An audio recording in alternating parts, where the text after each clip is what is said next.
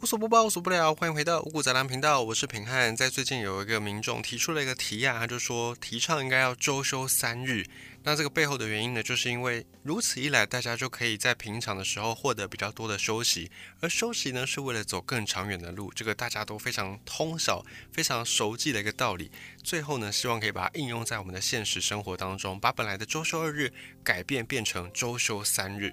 听到这个消息之后呢，可能会有比较多年轻一辈的朋友觉得啊，怎么可能天方夜谭？可是呢，有时候我们不能这样太直觉去想这件事情。毕竟呢，在现在很多可能五六十岁啦，甚至在更早一点的朋友们，以前最早是没有所谓的周休二日的，是周休一天半。就是还有礼拜六的上半天是需要去上班上课的，后来这个制度才演变变成周休二日，而这件事情呢就发生在距今还不到四十年前，所以这个事情有没有办法再复刻一次变成周休三日呢？或许我们可以好好的期待一下。不过目前在亚洲是并没有任何国家实施这个制度，而在欧洲，他们在过去这几年，尤其疫情的影响之下，很多的。工作者他们的工作形态从原本的要去到公司上班变成居家办公，所以也让这个周休三日的制度慢慢的被一些人给提倡甚至推广。像英国，他们最近就在进行这个周休三日的活动，还有在北欧的一些国家，他们也曾经做过周休三日，那甚至有做到周休四日，对整个生产的影响，这个之前都有做过一些实验。但是究竟怎么样呢？可能目前的结果来看。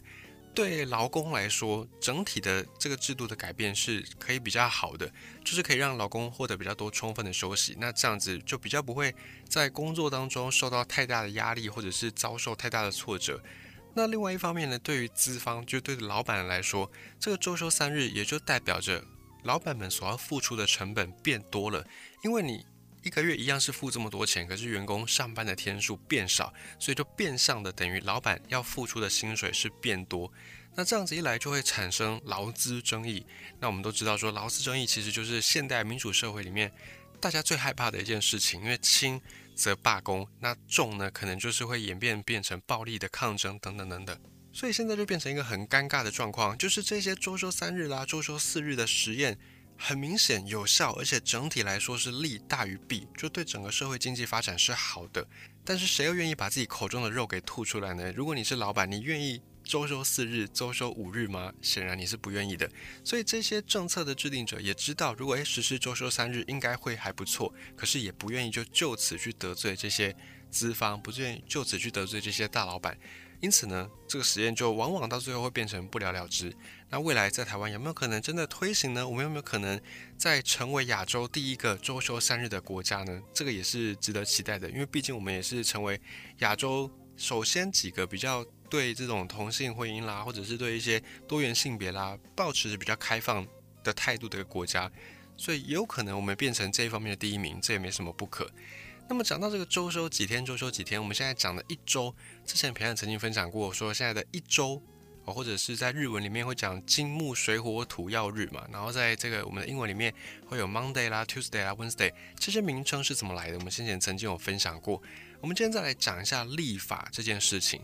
为什么古人要有历法呢？历法它最终最初应该是它是从天文学演变出来的。讲到历法呢，就必须要讲到农业。你看，又是农业。你在探讨人类文明，绝对不可能略过农业，就是这样子。所以，农业的发明改变了人类往后甚至到现在的历史，都跟农业脱离不了关系。我们之所以需要立法，就是因为农业的发展，因为大家开始要种田了，开始要有固定在一个地方种植，我们就必须要对这个植物怎么样生长。掌握到最好的那个条件嘛，才可以让这个植物有最大的收获。所以呢，古人就发现说，诶，天气会影响到植物成长的好坏。那天气跟什么有关呢？天气当然跟天有关。那天这么多东西，有太阳、有星星、有月亮，还有很多什么星座一大堆，怎么样才会知道说哪些东西对于植物的生长有影响呢？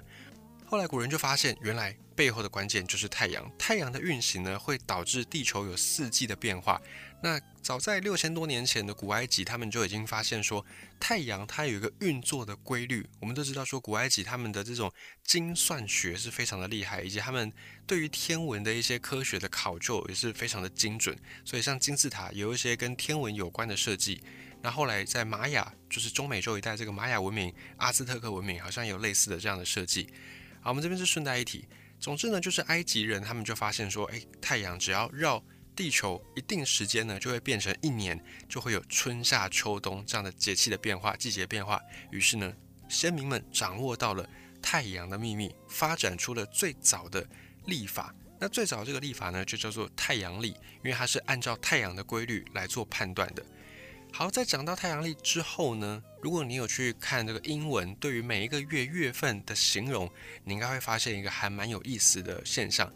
在讲这个现象之前，我们要才带到另外一个观念，叫做字根字首。不知道你有没有发现，学英文的时候，如果你能够掌握特定的一些字的字根，或者是它的字首，你就可以很有效率的去背诵一些单字。这个概念呢，在最近几年也是蛮流行的。比方说 O C T 这个 Act，这个 Act 字首呢是指八的意思，像是 Octopus 就是八爪章鱼，或者是 Octagon 是八边形这样的 Act。O C T 这三个字结合在一起的字首呢，就代表跟八有关的事物。可是呢，你去看哦，在英文的月历当中，October 是十月份，为什么 October 是十月份呢？它不应该是八月份吗？又或者，如果你再看我们的历法，清明节明明就是一个在中华文化里面才有的节日，可是呢，为什么这个清明节几乎都是在四月五号或者是前后一天呢？以及呢，为什么七月、八月连续两个月有三十一天呢？这些关于历法的种种疑问，到底为什么？诚如我们所说的，历法它最初的目的、最初的应用呢，就是古人们为了要满足农业上的需要，帮助古人去知道说什么时候是适合种，什么时候是适合收割的日期。而古人们就留意到了气候是有一个循环的，有春夏秋冬，而且年复一年。如果我能够掌握到这个年复一年的周期，我就等于是掌握到了耕种最大的秘密，我就可以用最少的力气获得最大的收获。那在古埃及这边，古埃及人们就发现说，地球是绕着太阳在公转的，所以他们从地球上面观察，就发现太阳在不同的日子会在天空上面不同的位置，而这个就会导致春夏秋冬的变化。当太阳每次完成了一个周期，又再回到原本的位置，这个时间大概会需要三百六十五点二四二二天。当然，这个天是自然界当中没有的规律嘛，自然界并没有所谓的日或夜的差别，它们只有太阳升起、太阳落下，就这样而已。对动物来说，今天是哪一天，明天是哪一天，一点意义都没有。可是呢，对古人来说，我知道今天是哪一天，我知道明天是哪一天，是什么日子，我就可以方便播种，方便收割。所以日这个概念，或者说时间这个概念，其实是人类赋予的，人类给自己的一个框框。因为对这个大自然、对宇宙万物来说，时间是没有太大的意义的。那后来呢，我们就把这样子的太阳每次回归一个周期的这个时间点，我们把它分为是三百六十五点二四二二天。那古人也把太阳一天当中升起来到太阳落下这样子的一次循环呢，称之为是一个天一天或者是一日。那其实它的全称是一个太阳日。那三百六十五点二四二二个太阳日合计起来就是一年。在学术上面呢，这个一年呢也被叫做回归年，就是太阳又回归到本来的位置，这叫做回归年。那除了太阳之外呢，在地球周围还有一个星体叫做月球。月球呢是绕着地球在公转的，月亮是地球的一个卫星，防卫的卫，保卫的卫是卫星。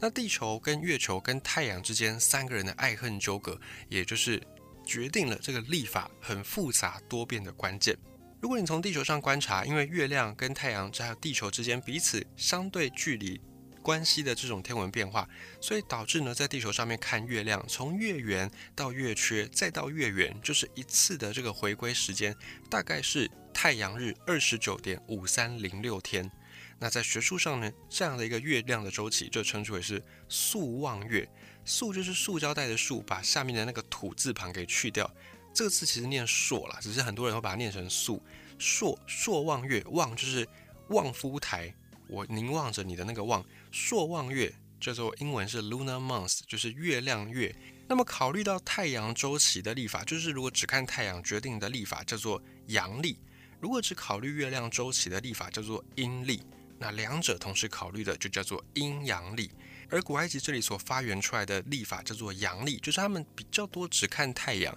因为古埃及的这个纬度的关系，所以他们看太阳的那个分别会比较明显。再加上古埃及所在的尼罗河流域，尼罗河是一条很长泛滥的河，所以基本上埃及这边不太会有缺水的问题，他们不太需要对。天要不要下雨这件事情有太多的关心，所以他们只要看太阳的历法，知道说，诶，一年当中哪一些时候是春夏秋冬，这样子就够了。所以这样子一来呢，他们就只需要关注太阳发展出来的这一系列历法，叫做太阳历。那么像是在一些回教国家，像是伊朗，他们所看的呢是阴历，就是他们是对照着月亮的周期，因为月亮会影响到地球上面的潮汐，所以在一些比较靠海的地方，他们就需要透过阴历。来去掌握到月亮的盈亏变化，进一步呢去掌握潮汐、潮位的上涨或者是下降。这个在中华文化的沿岸一带，就是东南沿海一带呢，这边的居民百姓也大多是参考阴历居多。所以，如果你是一个不需要靠海的地方，你就是看阳历；如果你是需要靠海，你就看阴历。那么你会说，那我们的农历呢？我们的农历不是阴历吗？很多朋友可能会有一个想法，就是。阳历就是我们在讲的西历嘛，或者是国历。那农历与之对应，应该就叫做阴历吧？但其实不是。我们的农历它是一个很特别的历法，它是一个阴阳历，就是它既考虑太阳，又考虑月亮。这个我们之后会再讲到。我们先来讲一下西历，或者我们讲阳历、国历好了。阳历跟国历怎么来的呢？它是基于古罗马的历法。古罗马怎么来呢？古罗马这个文化就是奠基于希腊文化，而希腊文化呢又受到了古埃及文化的一个影响，所以你会发现，哎，这个就是一个很有脉络的系统嘛。古埃及他们发现了这个历法的秘密，所以发展出了以太阳为主的阳历，后来呢也影响到希腊，那希腊又在传承给罗马，所以这个古罗马历法就是我们现在所用的国历，它的根源，它的老祖先。那这种阳历在古罗马时代一开始。一年是只有十个月份，那其中一三五八这四个月份有三十一天，剩下六个月是三十天。不要问平安为什么，这就是古人他们观察到的一个结果，他们就认为是这样子。好，总之呢，那时候一年是有大概三百零四天。可是呢，你说不对啊？那太阳绕地球这样子一次的回归年，不是要三百六十五天左右吗？那如果是三百零四天的话，那多出来的这个大概六十天左右，不就月历上在日历上没办法计数吗？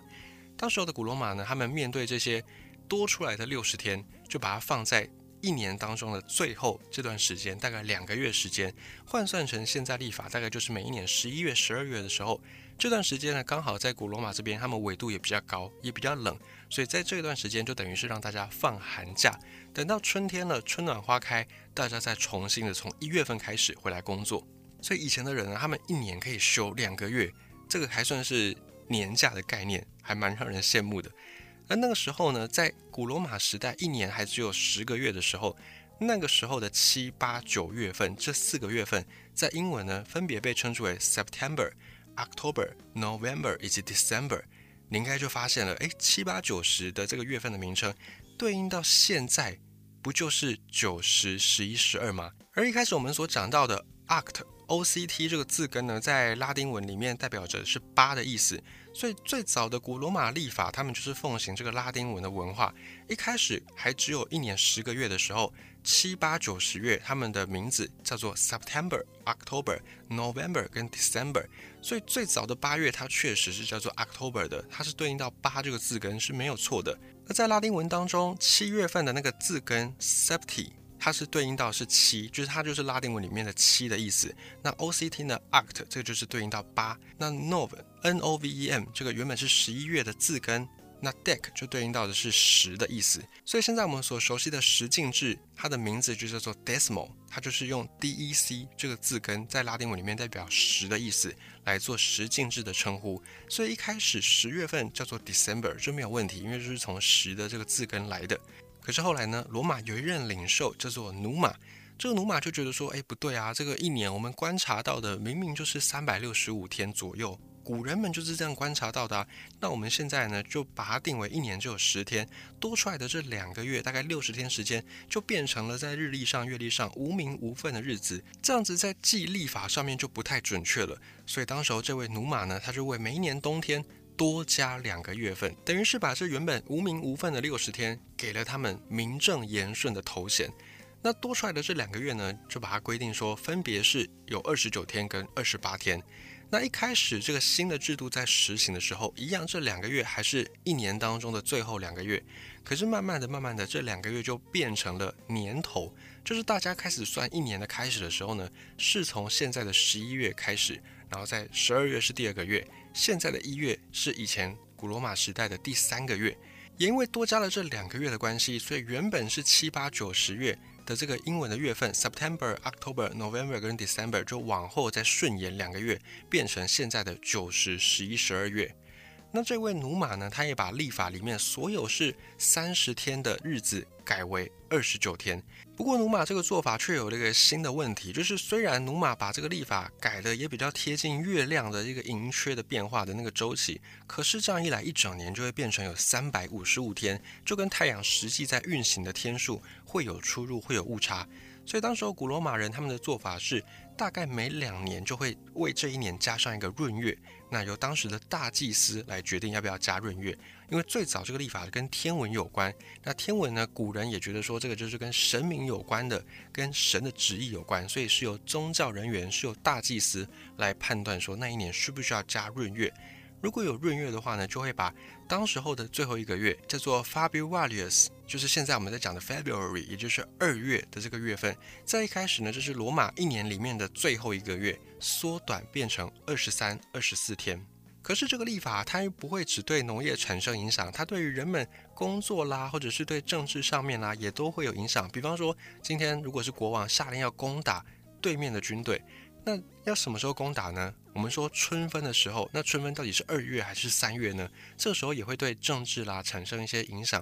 所以当时候的执政者有时候会为了政治需要或者为了个人的喜好，就随意的去增删这个闰月。当然，我们都知道说，原来这个月份它是跟天文比较有关的，是由宗教人员来祭祀。可是历史上也不乏很多掌权者、执政者去胁迫或者是去挟持这些宗教人员来为自己的政治生命服务。因此，当时候的历法就非常的混乱。有时候今年可能有十个月，有时候十二个月，有时候一个月里面有二十三天，有时候有三十一天。那人们百姓们的生活就会受到很大的冲击跟不便。所以这段混乱的历法时代持续了一段时间。而后来，这个混乱罗马历法的年代，由大名鼎鼎的凯撒大帝来做终结。凯撒大帝后来决定呢，把单数月定为三十一天，双数月定为三十天。一三五七九十一定为是单数月三十一天，二四六八是十二是双数月，所以只有三十天。并且呢，凯撒决定 Fabiarius 这个原本是最后一个月的月份，因为是罗马也是用刑，就是问斩犯人的一个月份。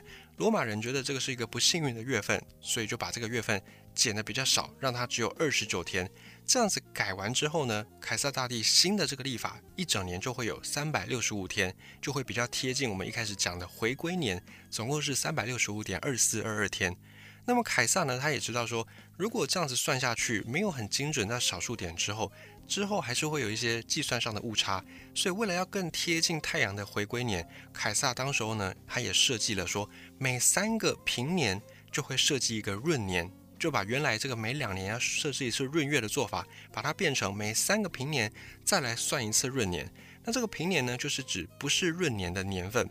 如果是闰年呢，就会在 Februarius 这个月份多加一天，一年就会有三百六十六天。这样子呢，每四年去算，每四年的平均下来，平均这四年当中每一年就会只有三百六十五点二五天，就会变得比较接近一个回归年。后来这个新的历法就被称之为是儒略历，叫做 u l i a n Calendar。因为这个凯撒他的名字里面就有一个 u l i u s 就是尤里乌斯，所以后来就用他的这个名字来当做新的纪年日历的历法的名字，叫做儒略历 Julian Calendar。所以如果你听到儒略历呢，其实就是凯撒大帝他的名字所来纪念的这个历法。而凯撒大帝决定了这个新历法，他做的这件事情的重要性，在历史上其实一点都不亚于秦始皇决定要车同轨、书同文、统一度量衡这两件事情的重要性可以说是不相上下的。也因为凯撒他做了这么大的一个加惠人民的政策，所以当时候罗马里面的一个算是权力机构叫做元老院一致通过要把这个大帝伟人凯撒他出生的月份是七月份，把它命名为叫做 Julius，也就是现在我们在讲的 July，英文叫做 July，但是在拉丁文里面 J 是发 Y 的音。所以顺带一提，如果是英文，你用英文去发音。耶稣会变成 Jesus，但是你如果用拉丁文去发音，它就会比较接近是 Jesus，或者是约翰，在英文叫做 John，但是在西班牙文或者是一些拉丁文里面叫做 Young，就会比较接近是约翰这个音。这边也是顺带一提。总之呢，后来七月份就变成了 Julius。而凯撒大帝改了立法之后，是不是从此就天下太平，什么事也没有了呢？当然不可能。后来这个历法又经过了很多很多的演变。下一集五谷杂粮，我们再继续跟你分享历法的秘密。